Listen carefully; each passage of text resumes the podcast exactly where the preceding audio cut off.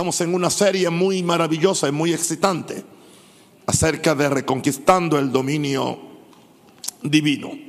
Estamos en la cuarta noche de esta serie y hoy hablamos de habilitados para reconquistar el dominio perdido.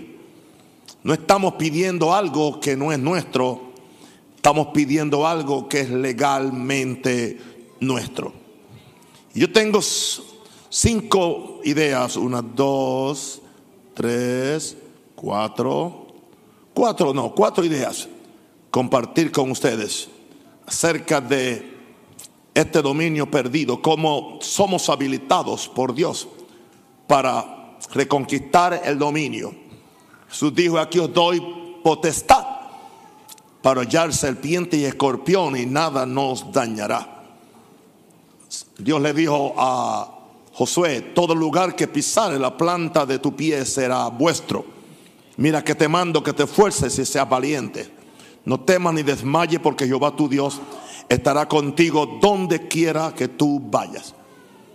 No fuimos hechos para la derrota. La derrota no es el lenguaje del cielo. No fuimos hechos para estar abajo, sino para estar arriba. Sea, somos simiente de fe somos simiente de unción, somos simiente de conquista. En todas estas cosas dice que somos más que vencedores. Así que rechace toda mentalidad de derrota, toda mentalidad de pérdida, de pobreza y reciba el lenguaje de la fe, que es un lenguaje que llama las cosas que no son como si fuesen, que cree en un Dios que da vida a los muertos y prepárate para reconquistar el dominio perdido que la iglesia por estar jugando tanta cosa ha perdido. Pero Dios va a levantar y yo siento que esa gente está aquí. Está aquí esa gente.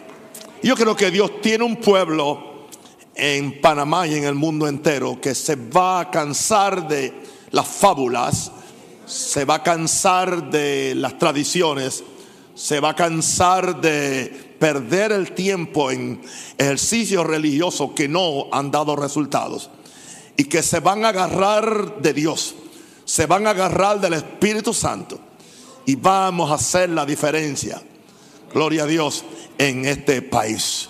Yo dije que vamos a hacer la diferencia en este país. Gústele al diablo o no le guste. Porque nuestra agenda no está determinada por lo que a Él le guste. Es más, nosotros descubrimos lo que a Él no le gusta y adrede lo hacemos. Aleluya, porque mayor es, el, diga, mayor es el que está en nosotros que el que está en el mundo.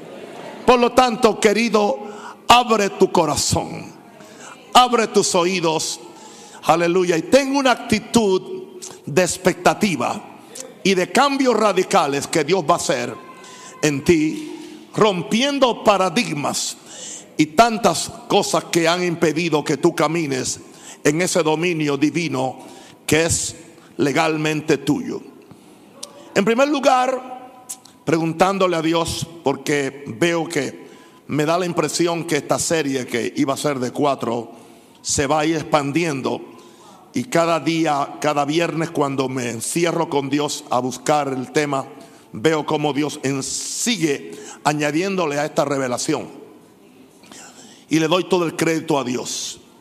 Pero en primer lugar, somos habilitados para reconquistar el dominio perdido porque somos hechos la justicia de Dios en Cristo.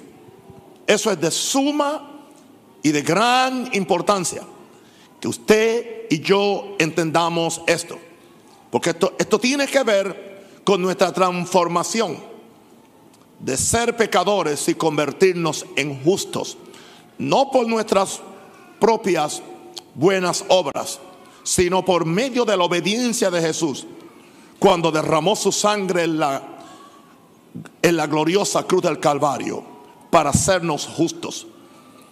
Segunda Corintios 5:21, palabras del santo apóstol Pablo. Nos dice en el verso 21, hablando de Jesús, al que no conoció pecado. Jesús nunca conoció pecado, nunca practicó pecado, nunca pecó.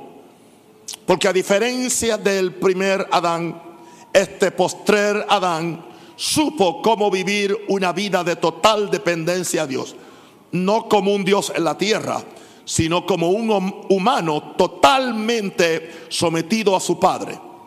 Y en esa forma vivió la vida ejemplar que Adán pudo vivir, pero no lo hizo, porque se dejó engañar por la serpiente, lo cual Jesús no permitió que aconteciera. Y ahora, como un cordero sin mancha, como un puro cordero, el cordero de Dios que quita el pecado del mundo, fue llevado a la cruz del Calvario, donde derramó su última gota de sangre. En el Calvario acontecieron muchísimas cosas que muchas veces la iglesia no ha explorado. Allí dice que Jesús no conoció pecado, pero en ese, en ese madero Dios lo hizo pecado. Es una de las cosas más difíciles de entender que a alguien que no ha pecado, Dios le atribuye, Jesús voluntariamente cargó en él, dice Isaías 53, el pecado de todos nosotros. Y tengo noticias para usted, lo cargó en su espíritu, lo cargó en su alma y lo cargó en su cuerpo. La triple personalidad de Jesús, espíritu, alma y cuerpo, fueron afectados en la cruz del Calvario. ¿Por qué? Porque cuando Cristo nos redime y nos salva, Él no simple salva una, parte, una tercera parte nuestra. Porque la Biblia dice, y que vuestro espíritu, alma y cuerpo sea guardado irreprensible para la venida. Así que Jesucristo fue afectado en las tres partes del ser humano. Y dice que por nosotros lo hizo pecado. Así que en un sentido el pecado afectó espiritualmente a Jesús. Como yo sé, el Padre se separó de él. Cuando el Padre vio que Jesús echó el pecado del mundo, el Padre ya no podía mirar a la cruz. Hubieron tinieblas sobre la tierra. Y ahí fue que Jesús exclamó, Elí, Elí, lava sabactani. Que interpretado es, Dios mío, Dios mío, ¿por qué me desamado? Jesús nunca le llamó a Dios Dios. Siempre le llamó mi Padre, mi Padre, mi Padre. Esta fue creo que la única vez Jesús en la tierra le dijera al Padre Dios. Perdió aún la relación de Padre. Ahora era un extraño para el Padre. Ahora tuvo que llamarle Dios mío, Dios mío, ¿por qué me has desamparado? Y fue que en ese momento el pecado que estaba sobre él era mucho, era mucho para que Dios lo mirara. Dios no podía mirar el pecado porque había el peligro de que Dios enviara un rayo, una centella. Y en una indignación santa Dios no solamente terminara con el pecado, sino que terminara con su Hijo Santo que estaba cargando el pecado. Por eso Él no pudo mirar. Aleluya. Pero dice ahora que Él no conoció pecado, por nosotros lo hizo pecado para que nosotros fuésemos hechos justicia de Dios en Cristo. ¿Sabe lo que significa esto? Que todo mi ser, mi espíritu, mi alma y mi cuerpo sean justificados ante Dios. De forma que yo me presente ante Dios como si yo nunca hubiera pecado. Aleluya. Pero eso va a causar una transformación. Dios está haciendo esto porque esto es necesario para habilitarnos para reconquistar el dominio perdido. Es lo primero que tenemos que hacer. Lo explico en esta forma.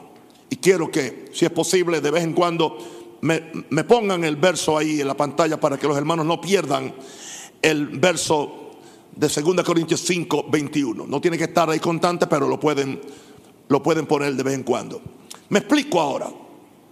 La rebelión y enemistad del hombre con Dios debe ser resuelta antes que el hombre pueda reconquistar el dominio perdido, no es por medio de la religión, no es por medio de obras humanas, no es por medio de la, del automejoramiento, self-improvement, que es lo que se practica en el, en el positivismo. No, no. La rebelión y enemistad del hombre eh, con Dios debía ser resuelta. Aleluya. ¿Por qué? Porque el pecado nos destituyó de la gloria de Dios. Desde Adán dice, por cuanto todos pecaron y están destituidos, dice la versión en inglés, no alcanzan la gloria de Dios. Así que hay un problema que se llama pecado. Y ese problema está entre Dios y el hombre. Y ese problema tiene que ser resuelto antes que podamos ser declarados justos para reconquistar el dominio perdido. Por lo tanto, alguien tiene que morir por ese pecado. Bueno, si Dios fuera a matar por el pecado, tendría que morir toda la humanidad de una vez por el pecado. Mas Dios muestra su amor para con nosotros, en que siendo aún pecadores, Cristo murió por nosotros. El justo por los injustos, el santo por los inmundos, dio su vida en la cruz del Calvario. Y ahora todo el pecado de la humanidad cayó sobre Jesús, para que entonces todo aquel que en él cree tenga vida eterna. Y que su fe le sea contada por justicia. Quiero que usted entienda esto. Que tu fe en Él. Sí que la persona que por primera vez recibe a Jesús y lo cree y permite la gracia de Dios y la operación del Espíritu Santo puede ser transformado, transformado en nueva creación por la obra soberana de Dios. Pero ¿qué sucedió cuando el pecado nos destituyó de la gloria? ¿Qué sucedió cuando hubo rebelión? Perdimos la identidad de hijos de Dios que debe ser restaurada. La identidad no puede ser restaurada hasta que nuestra condición de pecado sea restaurada. Cuando nuestra condición de pecado sea restaurada, entonces nuestra identidad es arreglada. Y ahora podemos otra vez convertirnos en hijos de Dios, con poder, con autoridad, con dignidad. Porque algo sucede en nuestro espíritu, en nuestra alma y en nuestro cuerpo. Vamos a verlos en esta forma. Dios, Hijo, que es Jesús, tuvo que hacerse pecado en la carne. Así que podemos deducir por deducción que Dios Padre, que estaba en el Hijo, ¿ah? se hizo pecado en la carne. Yo no entiendo todas las repercusiones de esto. Le estoy hablando de lo que se llama revelación. Esto no es religión. Esto no son leyes humanas. Estamos hablando de, de cosas. O sea, Dios tiene que identificarse con el pecado del hombre. ¿En qué forma podía hacerlo? Y aquel verbo se hizo carne. Pero Jesús dijo, el que me ha visto a mí ha visto al Padre.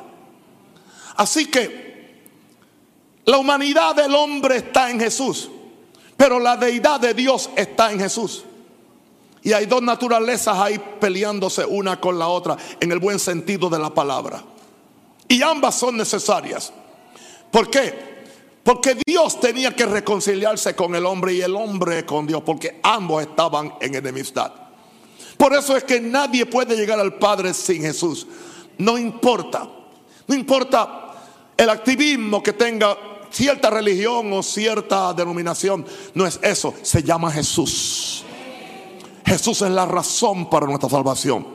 Jesús es la razón para reconquistar el dominio perdido. Y Él vino a esta tierra a reconquistar el dominio perdido. No solamente para llevarnos al cielo, sino para que seamos más que vencedores en esta tierra. Ahora, yo no acabo de comprender lo que vi esta tarde. Cómo Dios Hijo tuvo que hacerse pecado en la carne para que yo fuera hecho justicia de Dios en Cristo. Pongámoslo en esta forma. En la persona de Jesús, en la persona de Jesús está Dios. Pero en la persona de Jesús estoy yo. Y allí nos encontramos. Al que no conoció pecado, pues nosotros lo hizo pecado. Para que fuésemos hechos justicia de Dios en Cristo. Así que allí nos encontramos. Allí se encuentra la deidad de Dios. Y allí se encuentra la humanidad de Naún Rosario. Aleluya. ¿Y qué sucede? Allí Dios se reconcilia conmigo y yo me reconcilio con Dios. ¿Por qué razón? Porque Dios en Cristo se hizo pecado. Pero mi humanidad en, en Cristo se hizo justicia. Fue por gracia que Dios lo hizo. Fue por amor que Dios lo hizo. Y es por gracia que ahora yo soy declarado justo ante Dios sin haber hecho un acto de justicia. ¿Indica eso? Que yo voy a vivir como me da la gana. Imposible. Porque ahora mi naturaleza fue cambiada. Por lo tanto, yo no soy un pecador tratando de ser justo. Yo soy esencialmente y sustancialmente justo. Rechazando, repeliendo el pecado que quiere venir a invadir otra vez mi vida de justicia como hizo con Adán y atentó contra él. Pero Jesús no le permitió. Pero tú nunca podrás lograr eso, a menos que tengas revelación de estas verdades que están tan ocultas. Y cuando tratamos de exponerlas, nos acusan de que somos heréticos. No importa lo que digan. Yo soy de la compañía de Pablo, que sabía lo que estaba diciendo. Justificados pues por la fe tenemos paz para con Dios. Satanás cuando esto sucede, Satanás pierde el derecho de acusación y condenación, la cual me quitó la autoridad y el dominio divino.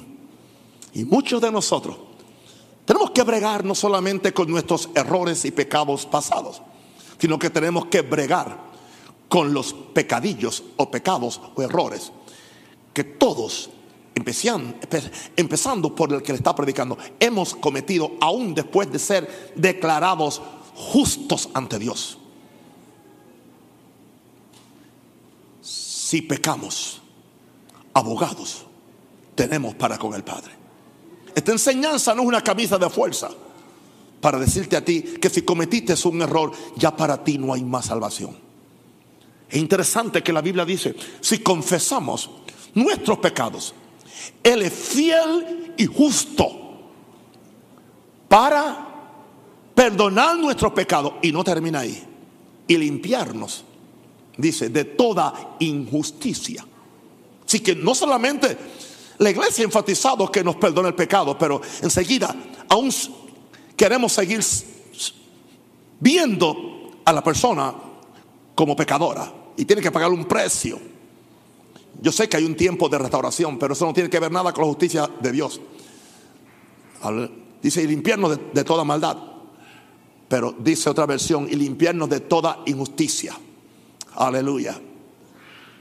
Where we are cleansed from all unrighteousness. If we confess our sins, He is faithful and just to forgive our sins and cleanse us from all unrighteousness. Nos limpia de toda Ahí está. If we confess our sins, eh?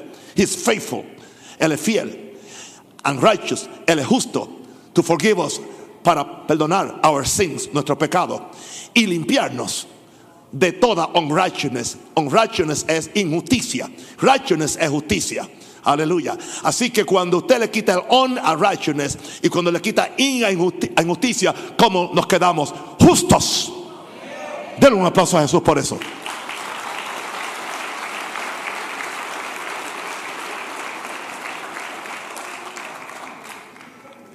Así que Satanás perdió el derecho.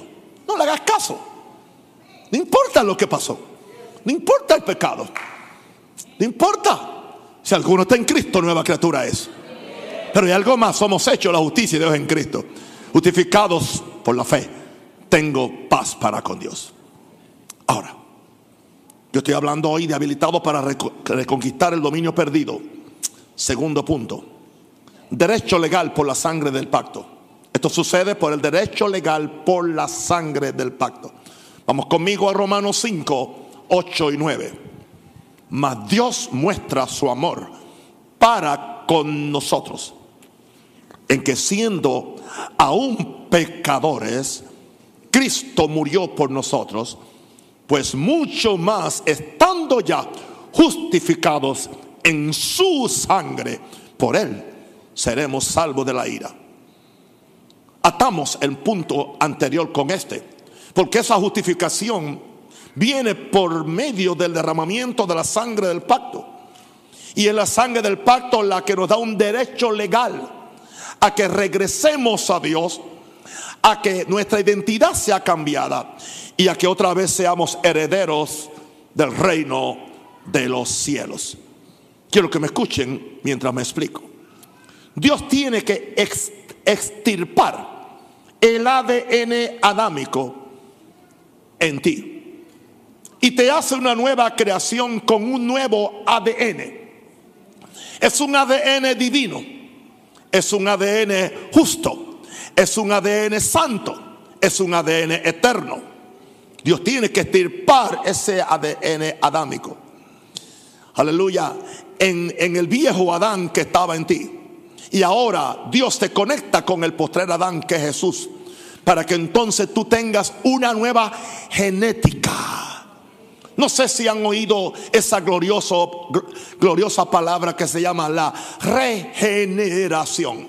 Mira a ver si esa palabra regenerar no se le parece a gene. Re es volver, hacerlo de nuevo. Regenerar recibes unos nuevos genes. Eres una nueva generación. Eres nación santa. Pueblo adquirido por Dios. Con una genética divina. Cada vez que tú participas de la Santa Comunión, debes recordar, aleluya, que el ADN de Dios está siendo una vez más activado en tu vida, en tu espíritu, alma y cuerpo podemos decir que por segunda vez, esto me lo reveló hoy el Espíritu Santo, la sangre de Dios debe correr por las venas de un ser humano. Repito, por segunda vez, la sangre de Dios debe correr por las venas de un ser humano. Cuando fue la primera vez? Recordemos que la vida está en la sangre. Sin sangre no hay vida. En el momento que Dios sopló sobre Adán aquel ah, cuerpo ah, inerte, simplemente un cuerpo hecho de barro por las manos de Dios. Cuando Dios sopló, estoy seguro que lo primero que se manifestó por cada por cada vena, por cada arteria, por cada parte del ser humano fue la sangre ¿Cuál sangre? ¿Quién sopló? Sopló Dios. No es sangre humana. La sangre no es humana. Por eso es que la Biblia usa la sangre para redención de pecado. Y por eso es que la Biblia prohíbe determinantemente el consumo de sangre, sea en una morcilla o sea en una bebida. Y esto no es ley, esto es mandamiento de Dios que se lo dio a nuestro padre Noé cuando salieron del arca. Una instrucción de Dios que nunca el hombre debe consumir ningún tipo de sangre. Adiós, morcillas. Despídanse de esta iglesia.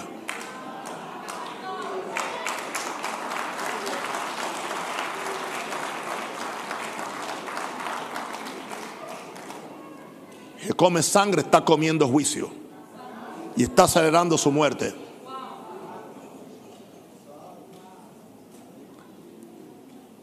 Usted puede comer si yo le hago el entierro, como hice hoy uno. Ningún problema. Y no cobro. Pero usted quiere vivir una vida larga o no. Qué pocos amenes que quieren. ¿Qué? Oh, los otros quieren seguir comiendo morcilla, ya veo.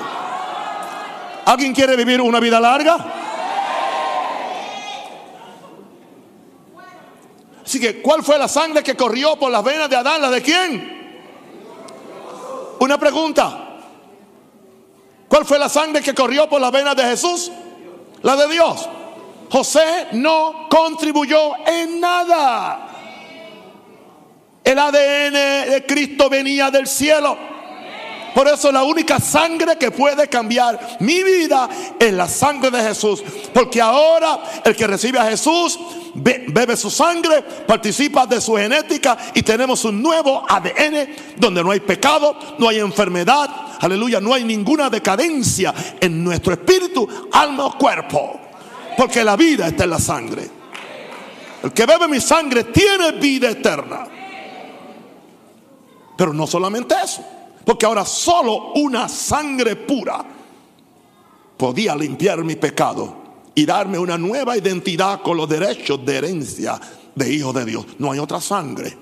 La sangre de Dios, solo la sangre pura podía limpiar mi pecado y darme una nueva identidad con los derechos de herencia de hijo de Dios. ¿Por qué? Ningún ningún particular extraño que no sea hijo mío legalmente y de Minerva y participante de mi sangre. ¿Sabe usted la prueba de sangre para probar la paternidad? Siempre ha sido completamente segura y nunca se equivoca. Aleluya. Eso le da derecho legal a ser mi hijo, a tener mi identidad y derecho legal a heredar todo lo que es mío en mi ausencia. Algunos lo quieren en mi presencia. ¿Me está entendiendo? Dice, pero papá, usted está predicando tan, tan, tan, tan alto. Pues suba la cabeza aunque no sea jirafa.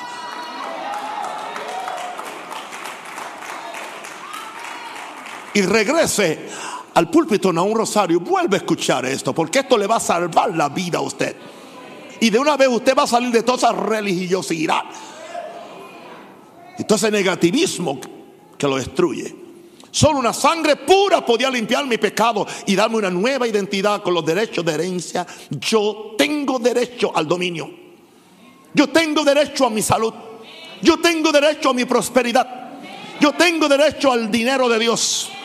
Yo tengo de, derechos a vivir en victoria, a pisar al diablo. Diga, yo tengo derecho. Oh my God. Ahora, la sangre de Cristo primero me limpia, pero después me da la misma vida indestructible de Dios. Poderoso eso. Primero me limpia de pecado, pero no simplemente me quedo limpio de pecado por eso hay que seguir enfatizando el poder de la sangre. Hay que seguir hablando, hay que seguir buscando revelación, hay que seguir poniendo la sangre, hay que seguir mencionando la sangre, cantando la sangre, porque la sangre es vida. Aleluya. Y ahora, gloria a Dios, la sangre sigue limpiando mi conciencia de culpa y condenación, porque aún después que estoy justificado, viene la tentación. Necesito la sangre, aplicar la sangre para que la culpa y condenación no me inutilice, no me neutralice. Porque la culpa y condenación me limite mi autoridad para poseer todo lo que la herencia de Dios me concede. Algunos de ustedes dicen, yo no me merezco eso. Eso no es para mí. Yo no oro lo suficiente. Mm, yo, yo no puedo dar diezmos grandes porque yo no gano mucho, así que eso no es para mí. Yo no tengo la revelación porque no soy apóstol. ¿Entiendes? O yo simplemente soy, soy panameño. Si yo fuera gringo, fuera millonario igual que papá. Papá no es millonario, aunque lo están profetizando y lo recibo.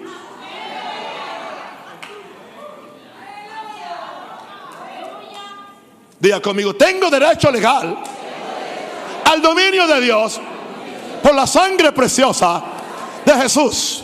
Diga conmigo, tengo un nuevo ADN, el ADN de Cristo. Dale gloria a Dios.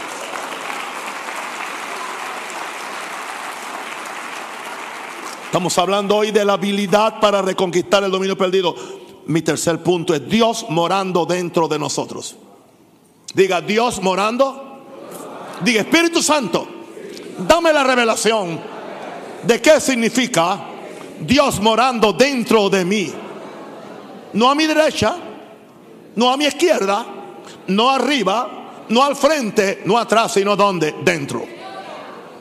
Juan 14, 23. Juan 14, 23. Respondió Jesús y le dijo, el que me ama, mi palabra guardará y mi Padre le amará y vendremos.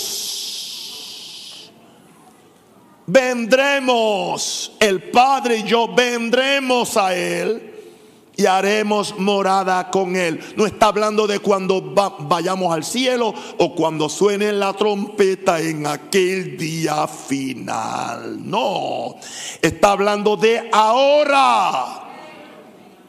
Es una experiencia que tienes ahora.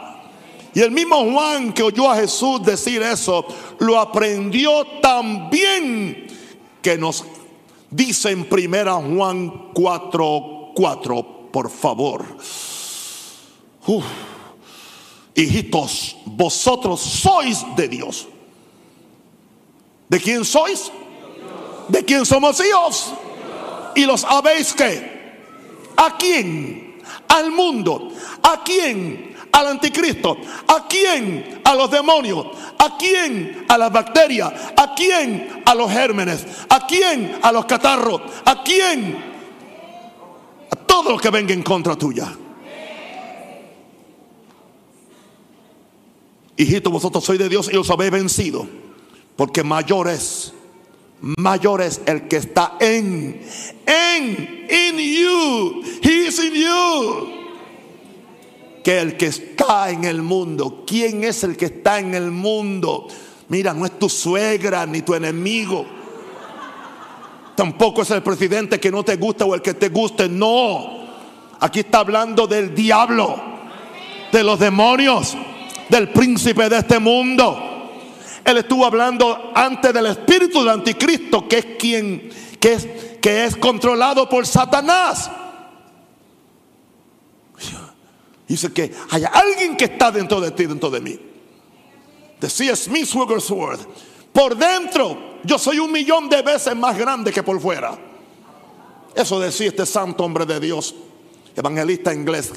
Levantó más de 24 personas, aleluya, de la muerte. Conocía a Dios como pocos hombres. Y era un humilde plomero que su esposa fue quien lo enseñó a escribir y a leer la Biblia. Aleluya. Y él decía eso. Algo él había él había aprendido sobre ese dominio. Oh, cuánto nos falta. Él sabía que cuando en obediencia a las instrucciones de Dios, Dios le decía, levántese muerto. Y lo levantaba. Y lo paraba y, y le decía, vas a caminar. Se le caía el muerto. Lo levantaba. Le dije que usted va a caminar. Despiértese. Se le caía y había toda la multitud esperando que sea ridículo. A las tres o cuatro veces salía caminando el muerto. Eso se llama dominio. Dominio. Jan G. Lake, que fue un, evangelista muy poderoso en Sudáfrica. Aleluya. El hombre llenó África con iglesias. Un movimiento que se llamó movimiento apostólico. Y eh, había una plaga bubónica en, en el país. Y le decían, usted no tiene miedo a orar por, por la gente. No, yo no tengo ningún, ningún miedo. Y le digo a los médicos, hagamos un, hagamos un, un, un, experimento. Consigan la, la, la, la, la, ¿ah? la materia esa, ¿entiende? Y pónganla en mi mano para que usted vea. Y póngale un microscopio para que usted vea lo que va a pasar. Le ponían la plaga en la mano, le ponían el microscopio y los médicos certificaban cómo las bacterias morían inmediatamente. Y le decía, ¿y qué es eso? Él dijo, la ley del espíritu de vida en Cristo Jesús. Me ha librado de la ley del pecado y de la muerte. Una pregunta. ¿Por qué le tenemos miedo a eso? Queremos seguir esclavos a las circunstancias, esclavos al seguro social, esclavos a la medicina, esclavos al banquero, esclavos a lo circunstancial, en vez de entrar en que la ley del Espíritu de vida en Cristo Jesús me ha hecho libre de la ley del pecado y de la muerte. Alguien diga aleluya. claro, ahí no se llega overnight de la noche a la mañana. Tenemos que deshacernos de tanta basura cultural, tanta basura religiosa, tanta basura filosófica, tanta basura educativa y, y tanta cosa que nos han dicho. Y hoy que todo el mundo tiene una mente médica. ¿Cómo creen la? ¿Cómo creen? Aleluya. Oh, hoy la gente, hoy la gente ha hecho un Dios de Google. Google lo dice.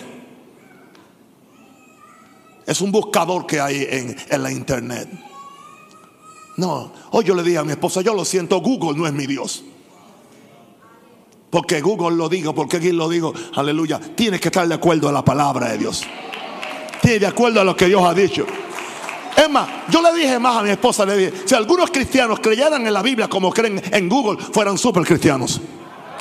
Alguien diga aleluya.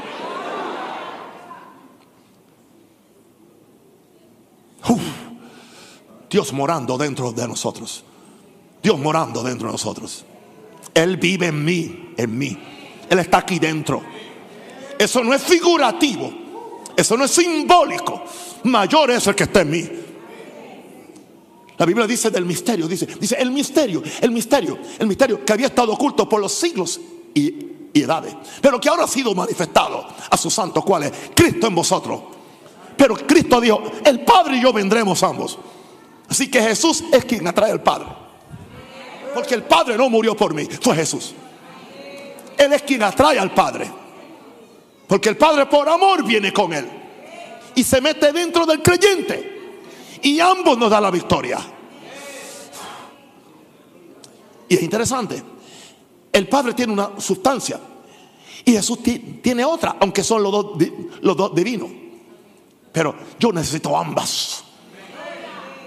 Necesito, aleluya, lo rudo del Padre, ¿entiende? La justicia del Padre. Y necesito el amor de Jesús, la ternura de Jesús. Ambas cosas dentro de mí me hacen un león. Diga, me hacen un león. Porque el mismo león, aleluya, que consume a los enemigos, se come los enemigos. El mismo león, aleluya, que le pasa la lengua a, a sus hijitos cuando nacen. El mismo león. El mismo león. No es otro. Y tú tienes una naturaleza de, león. Porque el león de la tribu de Judá vive dentro de ti. Aleluya. Aleluya. Ahora, no hemos entendido que el propósito principal de nuestra existencia es ser contenedores, diga contenedores de Dios. Contener a Dios. Dios no ha cambiado el diseño espiritual de soplar su vida y sustancia dentro de nosotros. Dios no es el diseño original, por favor. Otra vez tengo que decir, caramba.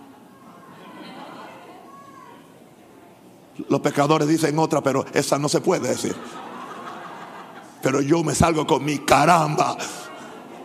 Ustedes dicen, mm, bueno, otras cosas. Aleluya. Mm, está bien, está bien. Dios nos cambió el diseño original de soplar su vida y sustancia dentro de nosotros, por favor. ¿Dónde empieza esa obra? En nuestro espíritu. Lo primero es que Dios cambia este espíritu. Ahí nace de nuevo. Pero ¿qué sucede? Nuestro espíritu solo no puede operar porque somos un ser complejo e integral. Mi espíritu necesita la cooperación de un alma renovada. Renovemos nuestra alma, nuestra mente por medio de la palabra. Cambiemos la programación negativa de todo lo que hemos recibido en nuestra mente, en nuestro intelecto. Aleluya. Mi espíritu necesita la cooperación también de mi cuerpo.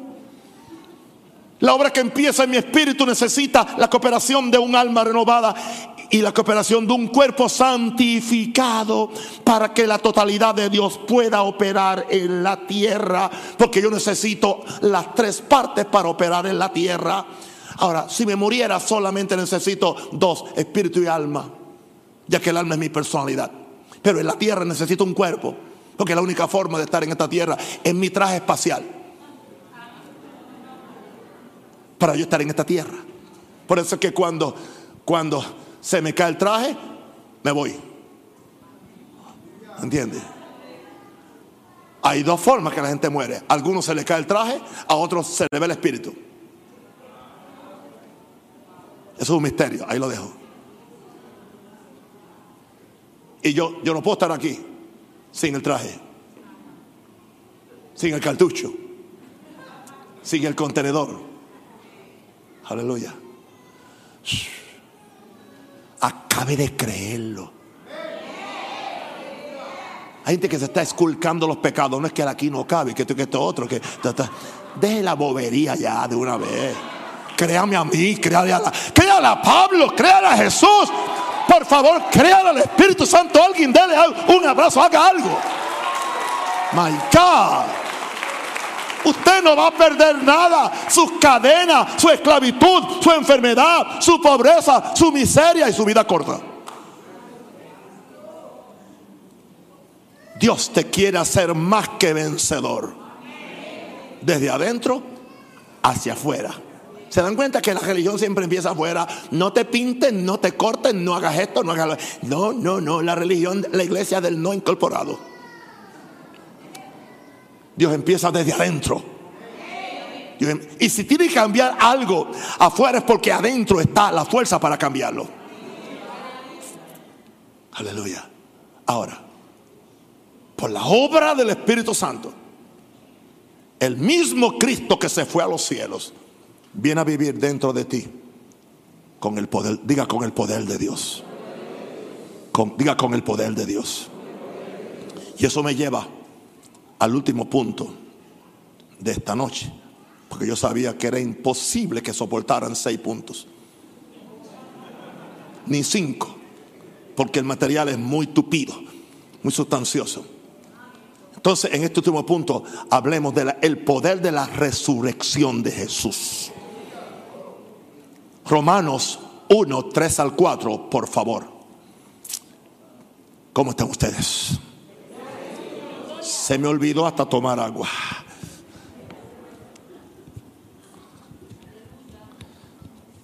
Ok, Cristo, ¿tienes sed? Pues vamos a beber conmigo.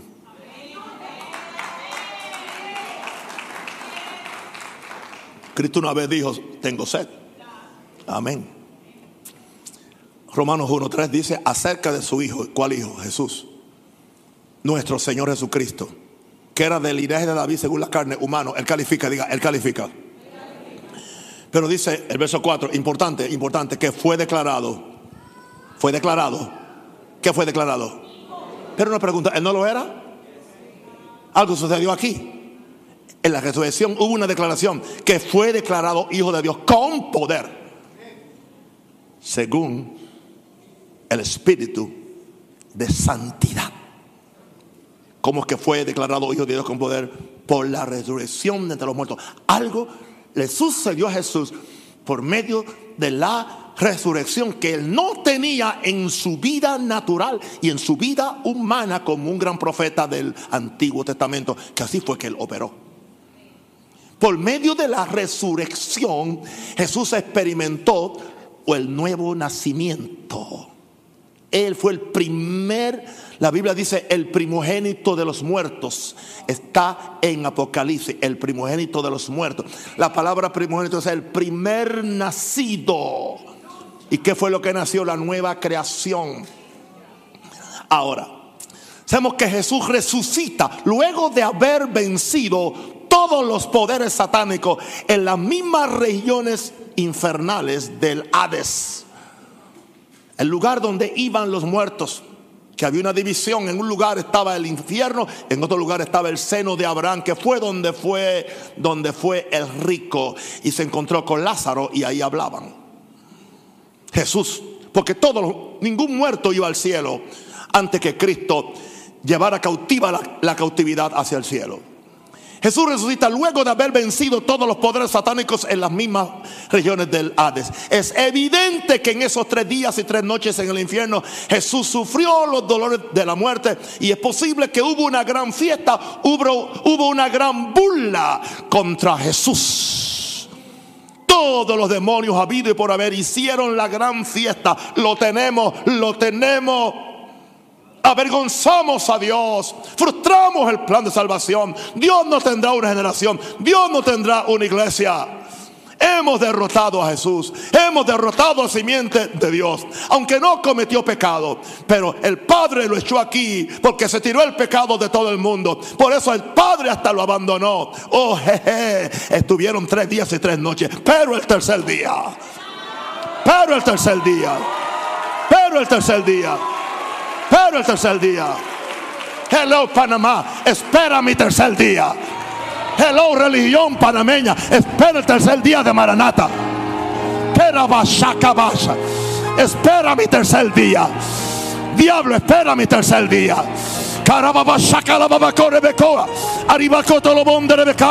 Dile al diablo, espera mi tercer día. Dile, espera mi tercer día. Mi tercer día viene. Yes, yes. Oh, se han burlado de mí, dice Jesús. Oh, han cantado victoria en el, en el infierno. Aleluya. Han dicho, se terminó su propósito. Se terminó su destino. Se terminó, aleluya, aleluya, salvar la humanidad. No podrá lograr el propósito. Pero ahí Jesús viene el tercer día y viene donde el diablo y le dice, el, el cielo ha dicho que ya yo cumplí. El cielo ha dicho que el Padre aceptó mi sacrificio. El Padre afectó mi, aceptó mi sangre. Soy el Cordero de Dios. Yo satisfice al Padre. Así que ahora, Satanás, entrégame eso que tienes ahí. Ese manojo de llaves. Dámelo y no tienes otra. Y no solamente eso, antes, aleluya, antes, aleluya, de yo salir de aquí, antes de salir de estas regiones del Hades, de estas regiones infernales, aleluya, yo voy a decirte quién soy yo. Yo soy el primero de una nueva generación. Yo soy el primero de la iglesia. Yo seré el primogénito de entre los muertos. Yo soy el postrer Adán. Tú lo venciste a él. Pero ahora, arrodíllate al frente mío. Aleluya. Porque yo soy tu Señor. Yo soy tu Dios. Y ahora, y te voy a poner la pata donde más te duele. Para que se cumpla. Aleluya. Génesis 3:15. Voy a poner la pata sobre tu cabeza. Porque soy la simiente de la mujer. Aleluya. Y ahora, todo el que cree en mí es salvo. El que cree en mí el que cree en mí va a poder hacer las obras mías y aún mayores. El que cree en mí recibe el dominio. Dile gloria a Dios.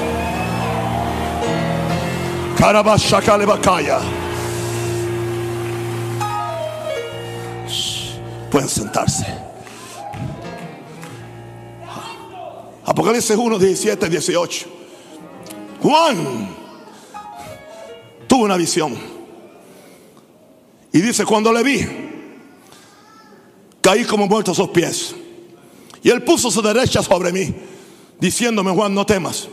Yo soy el primero y el último. Yo soy el primero y el último.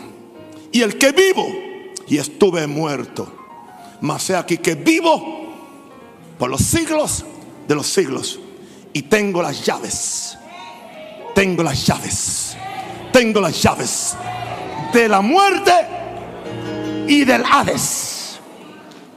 Como Él tiene las llaves, pueden cerrar a Satanás, cerrar los demonios y puede libertar a todo aquel que cree en Cristo.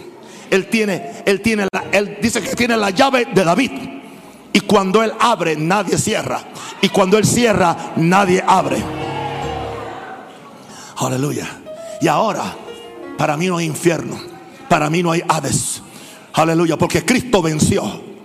Por eso a él ahora se le llama el primogénito de entre los muertos. Diga, el primer nacido de entre los muertos. ¿Qué sucedió ese día? Ese día Jesús fue declarado hijo de Dios con qué? Con poder. ¿Se acuerdan del primer verso de este punto? Que él fue declarado hijo de Dios con poder. Por medio del Espíritu de Santidad, por la resurrección de entre los muertos. En ese día fue declarado, es el primer hijo de Dios con poder, es la nueva creación, es el nuevo Adán. Y ahora tú y yo también podemos ser declarados hijos de Dios con poder. ¿Por qué? ¿Por qué? Porque ese mismo poder te levantó a ti mismo, a ti también, a ti también, a ti, a ti, a ti, a ti, a ti, a ti.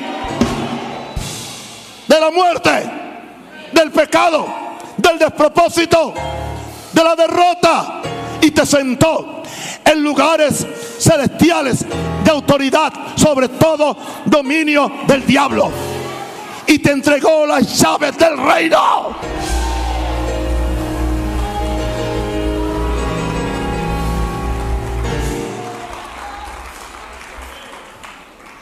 Quiero terminar diciendo dos versos o dos escrituras, Efesios 2, 4 al 6.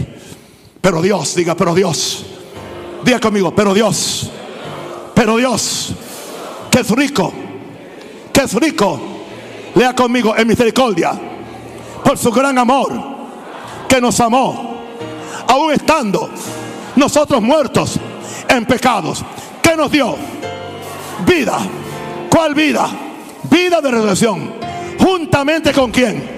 Con Cristo, por gracia soy que salvo. Y juntamente con Él, juntamente con Él, nos que. Alguien diga, nos que.